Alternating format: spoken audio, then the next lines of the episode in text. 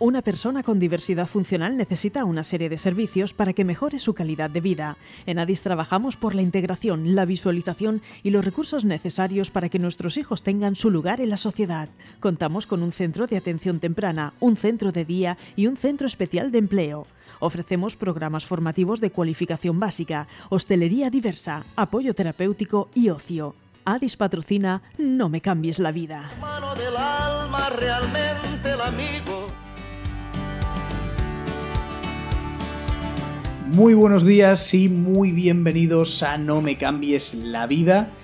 Eh, hoy lunes 14 de agosto, previa a la Asunción, en mitad del puente, aquí que nos hemos venido hasta nuestros estudios de Orihuela para eh, tener nuestro consultorio jurídico eh, mensual, en este caso hoy, con Desiré Gracia. Desiré, muy buenos días. Hola, buenos días. Bienvenida.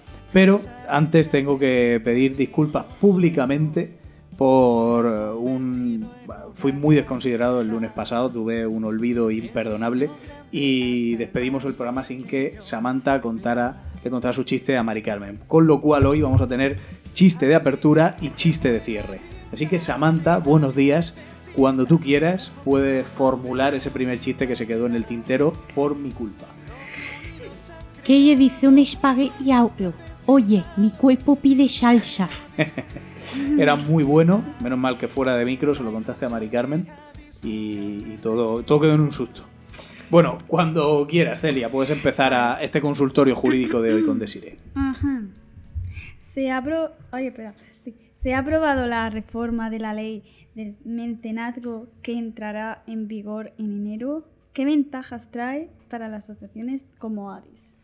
Pues sí, efectivamente se ha aprobado la reforma de la ley de mecenazgo y las ventajas para asociaciones como ADIS es que fomenta la donación de personas físicas o personas jurídicas, puesto que dicha aportación supondrá eh, ventajas fiscales a las personas donantes. Por lo tanto, si realizan una donación, eh, se podrá deducir de la cuota íntegra pues, un porcentaje entre el 35% y el 80%. Por lo tanto, las personas que hagan donaciones pues, se verán favorecidas.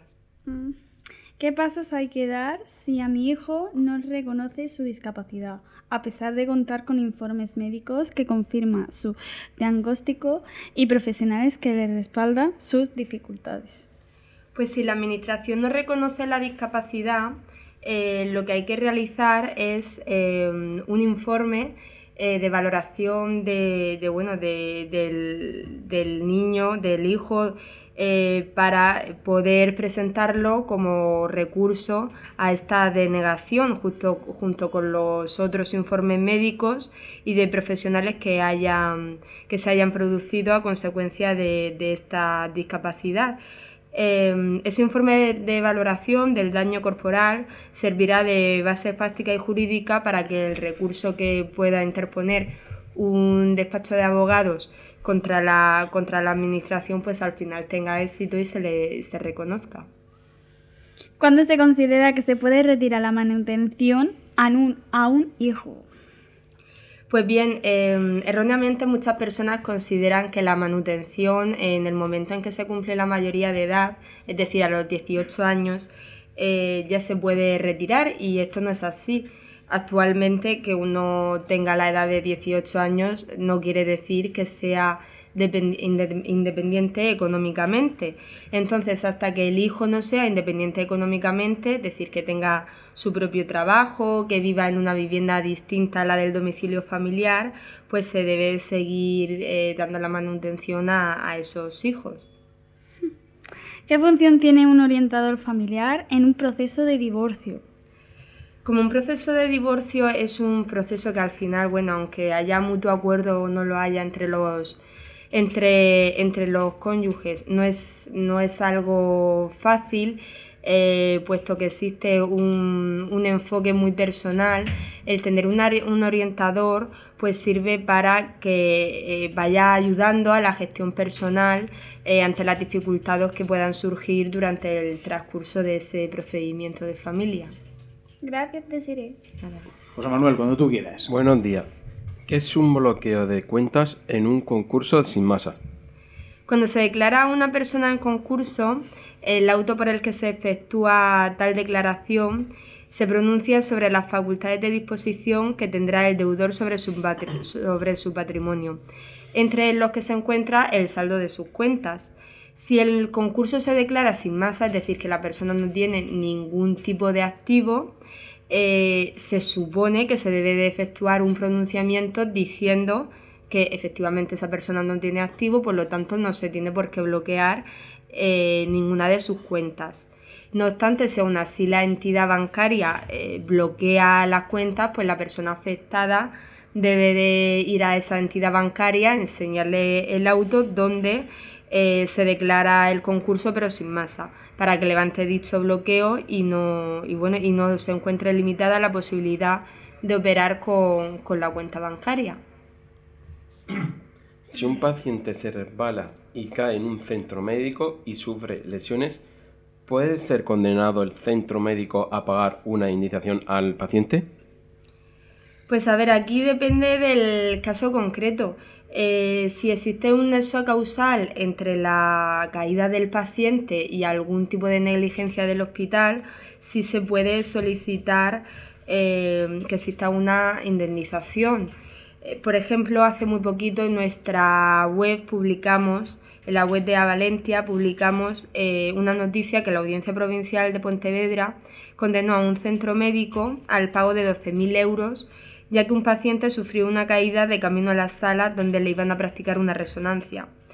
Em, ¿Qué ocurre aquí? Que bueno, pues el personal médico no le indicó al paciente em, que el suelo pues estaba, estaba recién fregado, que también ya de por sí ese suelo repalaba un poquito, entonces al no haberle advertido al paciente tampoco le facilitaron eh, ningún tipo de calzado adecuado antideslizante, pues se consideró, la audiencia provincial consideró que eh, efectivamente, pues bueno, em, tenía que indemnizarse a, este, a este paciente ya que la caída se había producido a consecuencia de la negligencia del centro médico. ¿Pueden firmarse cláusulas prematrimoniales en que la mujer renuncie a la pensión compensatoria en caso de divorcio? Existe la posibilidad eh, que, se, que se haga cualquier tipo de cláusula prematrimonial, ya sea para renunciar a la pensión compensatoria del hombre o de la mujer, ya sea para llevar, eh, llevar ante notario cualquier tipo de pacto prematrimonial que posteriormente se escriba en el registro junto con el matrimonio.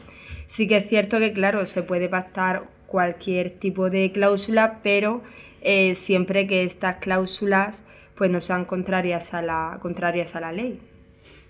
En caso de, divorcio, seis mascotas, ¿quién tendrá más derecho para tener la custodia? ¿Existe régimen de visita para mascotas? Pues actualmente, a consecuencia de la importancia que le damos todos o la mayoría de las personas a tener una mascota, eh, se está regulando mucho este tema. Sobre todo porque, bueno, al final en una ruptura matrimonial, si tienen un perro o un gato, una de las controversias es qué hacemos con el perro o qué hacemos con el gato. Entonces, al final los jueces están resolviendo al igual que las medidas para los, para los hijos, que exista un régimen de visitas, una guarda y custodia, por lo tanto, eh, también se puede pactar de mutuo acuerdo entre, la, entre las personas eh, que convivían juntas el que hacer ahora pues con sus mascotas. Muchas gracias. Vamos, Samantha. Buenos días, Deshie. Buenos días. ¿Cuándo se considera nulo un voto? Pues a ver, según la ley orgánica del régimen electoral general, en su artículo 96 regula distintos supuestos de nulidad. Eh, por ejemplo, entre ellos está que es nulo el voto emitido en sobre o papeleta diferente del modelo oficial, así como el emitido en papeleta sin sobre eh, o en un sobre que contenga más de una papeleta de distinta candidatura. También contempla que será eh, nulos en todos los procesos electorales los votos emitidos en papeletas en las que se hubiera modificado, añadido o tachado nombres de candidatos comprendidas entre ellas. Bueno, en, general eh, se puede decir eso, que en el artículo 96 pues, podemos encontrar todos los motivos concretos de, de la nulidad de, de un voto. ¿Puede una persona con discapacidad que es eh, incapacitada judicialmente ejercer su derecho el voto?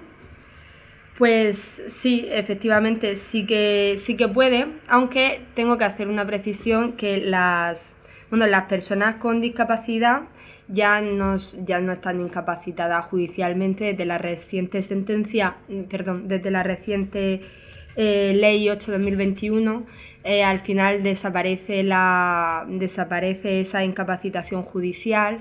Por tanto, todas las personas que se encuentren que aún no han regulado eh, esa situación, yo les recomiendo que se pongan en, manos de un despacho de abogados para que se, regule, se regularice esa situación y se soliciten los medios de apoyo necesarios en los que no está completado ya, eh, contemplado ya esa incapacitación judicial. Yendo a la pregunta, eh, si se puede, ¿vale? Si puede una persona ejercer su derecho a voto y ello conforme al artículo 87 de la Ley Orgánica del Régimen Electoral General. Dicha ley establece que se regulará un proceso para facilitar eh, la votación de estas personas con, con, discapacidad. Si uno es elegido para estar en una mesa electoral, tiene la obligación de, de ir, ¿qué circunstancias tienen que darse para no estar obligados? Pues el presidente y los vocales de la mesa electoral son cargos obligatorios. Eh, no obstante, conforme al artículo 27 de la mencionada Ley Orgánica del Régimen Electoral General, eh, en el plazo de siete días desde que te llega la notificación del nombramiento, se puede alegar una causa justificada y acreditarla. Eh, acreditar pues eso, que, que existe una circunstancia que te impide aceptar el cargo. Esta ley no establece una relación de causas que impidan el ejercicio, por lo que habrá, habría que analizar pues cada caso concreto. Una persona con diversidad funcional que ha sido seleccionada para una mesa electoral, ¿puede el presidente de la mesa negarle a estar en dicha mesa? No, el, el presidente no, no, puede negarle estar en, en la mesa electoral eh, porque no tiene potestad para negarle, eh, para negarle esta facultad. En cualquier caso, es la Junta Electoral de Zona, ya sea de oficio o a instancia de parte, quien tendrá que decidir si una persona con discapacidad puede o no estar en una mesa electoral después de haber sido seleccionada. Muchísimas gracias, Desiree, por, por, responder a todas nuestras preguntas. Samantha, antes, antes de que se nos olvide, cuéntale tu chiste a Desiree y a todos nosotros el chiste de cierre. ¿En qué se parecen una bruja y unas vacaciones? En que los dos se van volando. Además de verdad, y más, eh, sí. Lo que estábamos deseando las vacaciones y nos hemos cargado ya más de la mitad del verano. Bueno, aprovechando que está hoy aquí Desiree con nosotros, pues vamos a darle las gracias hoy a Valentia Abogados, que es una firma jurídica, como Desiree bien sabe, cuyo objetivo es satisfacer cualquier necesidad que nosotros podamos tener en nuestras relaciones jurídicas. Esto es posible gracias al equipo humano interno y externo compuesto por diversos abogados especializados, cada uno en una materia concreta. ¿Cuál es la tuya, Desiree? Familia, bancario, un poquito de todo. Además, en Avalentia se centra en ofrecer un servicio 360, poniendo así a nuestra disposición todos aquellos profesionales que necesitemos en la defensa del asunto que les encarguemos. Es por eso que desde Avalentia cuentan con la colaboración directa de procuradores, gestores, economistas y un sinfín de asesores, sea cual sea el perfil profe profesional requerido por el cliente. ¿Dónde estáis, eh, Desiree? Pues en calle Calderón de la Barca, aquí en Orihuela, el número 11, el entresuelo B. Muy bien. ¿Y el teléfono es? 637-601-929. También podéis llamar al 965-046992, escribir a info.valentia.com y saber más sobre ellos en www.avalentia.com. Desiree, muchísimas gracias por interrumpir tus vacaciones y venir aquí a responder nuestras preguntas. Chicos, que paséis buena semana y nos volvemos a escuchar el próximo lunes, ¿de acuerdo? Adiós.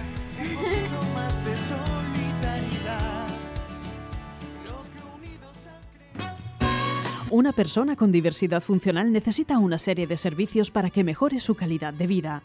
En ADIS trabajamos por la integración, la visualización y los recursos necesarios para que nuestros hijos tengan su lugar en la sociedad. Contamos con un centro de atención temprana, un centro de día y un centro especial de empleo. Ofrecemos programas formativos de cualificación básica, hostelería diversa, apoyo terapéutico y ocio. ADIS ha patrocinado No me cambies la vida.